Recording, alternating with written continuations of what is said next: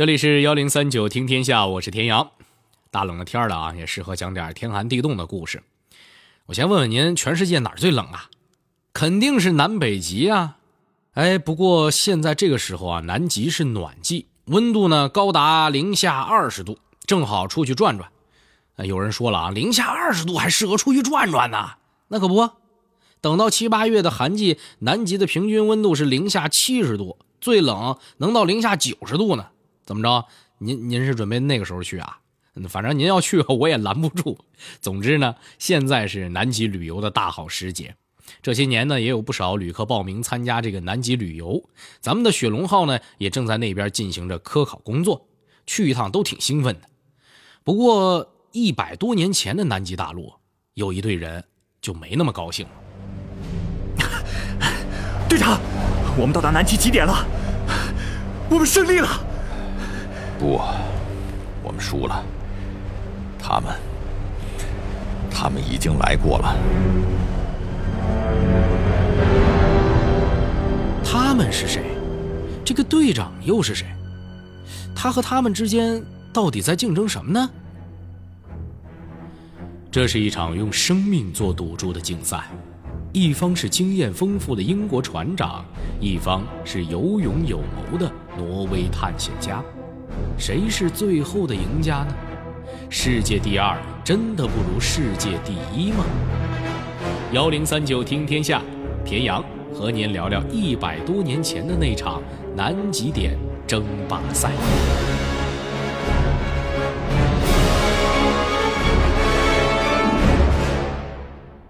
大航海时代以后，几个大洲大洋先后被人征服，南极成了最后一块保持神秘的处女地。而谁能第一个站上南极点，谁就可以成为当之无愧的英雄。二十世纪初，有这么两位探险家啊，一位是来自英国的斯科特，一位呢是来自挪威的阿蒙森，几乎同时发起了对南极点的冲击。毕竟地球人没去过的地儿已经不多了，扬名立万嘛，不抓紧不行啊。斯科特是英国海军的一位船长，打从1901年起，人家就开始到南极探险了。那一年，他发现了一座海岛，大手一挥，替英国女王给他起了个名儿——载誉而归。这下不得了啊，成了英国上下人人皆知的大人物了。不过呢，大人物还有一个小心愿未了，那就是想成为登陆南极点第一人。所以在一九一零年呢，斯科特率领探险队再次起航，要再创辉煌。如果说斯科特是个老司机，那他的对手阿蒙森实力也不弱，他也是军人出身，而且还是一名探险家加地理学家。此人天生好胜，本来他计划是去北极探险的，但是听说美国人已经去过北极点了，感觉到北极那也没什么意思了。不过南极点不是还没人去吗？那就赶紧先去那儿。其实两人的探险一开始并没有竞争关系，他们之间真正有了火药味儿，是因为一封信。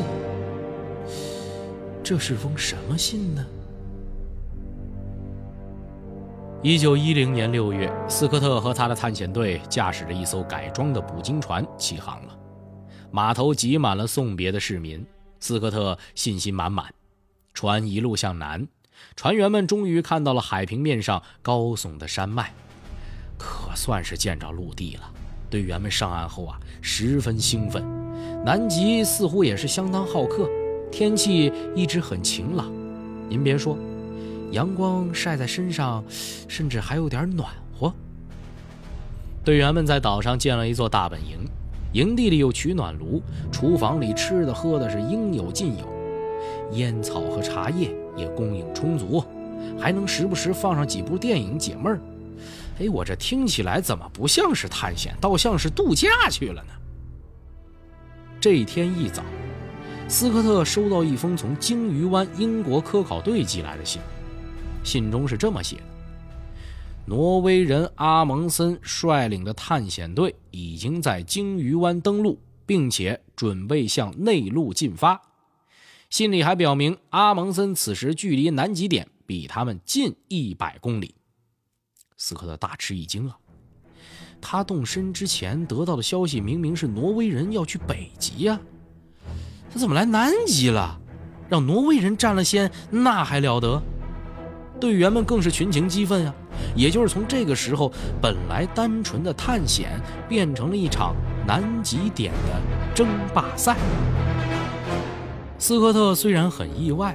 但他不太相信那个什么阿蒙森有本事在南极大陆畅通无阻，毕竟自己有十年的冰原探险经验，他有信心先到极点，而且他想有了这样的竞争，舆论会更关注，自己的胜利也会更加轰动，啊，也不错。正所谓兵马未动，粮草先行。斯科特知道，在冰天雪地的南极探险，最重要的就是补给，所有吃的、用的、燃料、衣服等需要随身携带。在大队伍出发之前，斯科特派出了一支先遣队，负责建立补给站。他嘱咐队员们把最重要的燃料埋在雪下面，准备日后使用。斯科特还用上了当时的最新式的雪地摩托，可由于第一次在南极使用，用了不长时间。摩托就纷纷抛锚罢工了，没有了摩托，队员们只好改用马匹拉物资。听到这儿，您也会问啊，我们看那电视上演不都是爱斯基摩狗在南极最好用吗？没错，阿蒙森探险队用的就是耐寒又听话的爱斯基摩狗。不过斯科特队长却另有高见，他认为马比狗更能适应寒冷环境。所以精心挑选了一种矮种马作为运输工具，但一走起路来，这个问题就出现了。马不像狗，主人吃什么，狗也可以吃什么。马得有专门的草料，可长途跋涉，多运一点东西就多了一份负担。大量的物资运输严重拖累了队伍的进度，而且随着路途越来越难走，马匹一天比一天瘦弱。还没走完行程的一半，有些骨瘦如柴的马就已经累趴下了。那没辙呀，只能杀了吃肉。马不行了，只能靠人呢。探险队员把东西都放在雪橇上，拖着雪橇继续前进。斯科特船长是个不服输的人，虽然一路上遇到各种不顺，但他相信，只要有人在，没有过不去的坎儿。可南极就像是在故意考验他，这个时候人还真出问题了。探险队原本一共三十五人，每一个人都想登上极点，都想成为历史英雄。可眼下的现实是，再往前走，补给根本不够这支庞大的队伍。斯科特当机立断，大部分人安营扎寨留守，只组建一支小队冲击极点。他挑选了四名最有经验的队员跟着自己，把一切不必要的装备都卸下，只带上最基本的补给出发。他们一路翻越了无数冰川，进入了南极腹地。斯科特知道自己走的是已经探明的一条路线，而阿蒙森要走的完全是一条新路，所以他对赢得比赛还是十分有信心的。他在日记里写道。经验告诉我们，我们已经做得接近完美，所有人都确信胜利在望。斯科特一方志在必得，阿蒙森这边又在做什么呢？这场比赛除了比拼意志和勇气，还在比拼什么呢？阿蒙森这边也知道了，有一支英国探险队在向南极点进发。他的第一反应也是赶紧启程，但仓促出发后很快就后悔了。由于南极此时还是寒季，坏天气很多，雪橇狗死的死，伤的伤，损失不少。队员们也屡屡受伤，刚出发没几天就走不下去了，不得不狼狈地打道回府。好在全都活着回来了。这一下，阿蒙森彻底冷静下来。重新思考接下来该怎么办。他决定等暖季到了再出发，不过等的这段日子可不能浪费，干点什么呢？咱盖房子吧。不久，他就在不同的纬度上建起了七座补给站。一个月后，暖季来临，阿蒙森小队五个人带了五十条狗和四架雪橇向极点出发。他们行进的相当顺利，仅仅四天就到了第一个补给站。到达之后，阿蒙森给大家放假一天，并且宣布每到周日也会放假一天。他的哲学是：休息得好，才能走得快。之后，他们每隔五公里就堆起一座圆锥形的雪堆。作为回程的路标，在跨过无数冰川之后，他们第一次看到了红褐色的岩石。从这里开始，就再没有高山，但也绝不是一马平川。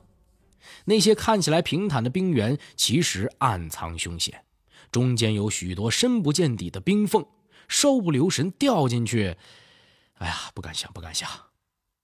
为了安全起见。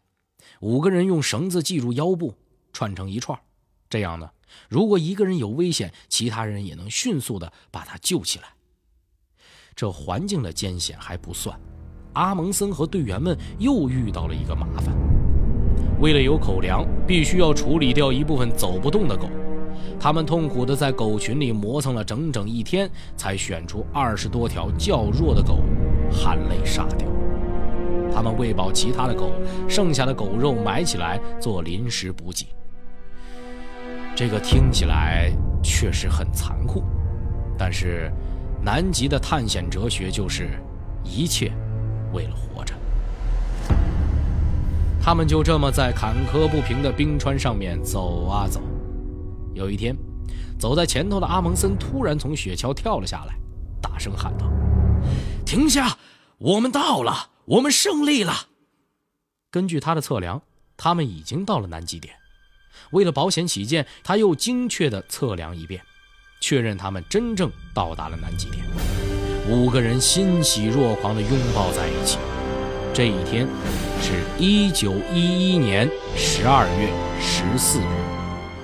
阿蒙森等五个人全部安全返回营地，而且回来的日子和他计划的归程一天都不差。真是个奇迹呀！那么此时斯科特和他的队友们在哪儿呢？他们还在南极冰原上顶风冒雪地行进着。这个时候应该是南极最暖和的时候，可是天气不太给面儿。他们遇到了平生见到的最大的暴风雪，只好延长每天行军的时间，全力以赴向终点突击。屋漏偏逢连夜雨，由于油桶的设计有缺陷，他们在贮藏点里保存的燃料一直在漏油。可在这个时候，燃料就是生命啊！这让他们的征途蒙上了一层阴影。而更大的阴影来自斯科特的心里，离南极点越近，他心里就越没底儿，心里总有一种不祥的预感。他在日记里写道。此时距离极点仅仅二十七英里，我们抵达极点现在是必然了。唯一糟糕的可能性是挪威人捷足先登。最后极点终于是到了，但节目开始的那一幕也发生了。斯科特的梦想在一瞬间破灭了，但他不知道后面还有巨大的灾难等着他。他们遭遇了什么？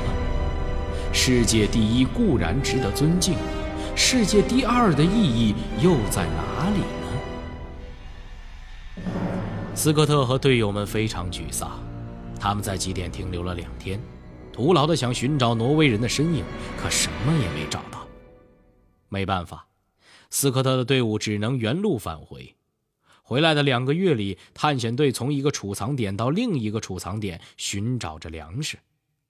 可个别点的口粮不足，雪上加霜的是，每一个人身上都有了冻伤，一名队员还得了雪盲症，加上双腿水肿，不能用雪板，只能改步行。这样一来，全队的速度就更慢了。严寒和伤痛摧残着队员的身体，失败的情绪则彻底摧毁了队伍。风雪越来越猛烈，他们越走越慢，每天拉着雪橇只能走几公里。紧接着，更猛烈的暴风雪袭来了，几个人被围困在帐篷里，他们的口粮只剩下两天呢。更要命的是，贮存点的煤油漏的也差不多了。当燃料消耗完时，温度计只在零下四十度，饥饿和寒冷成了最大的敌人。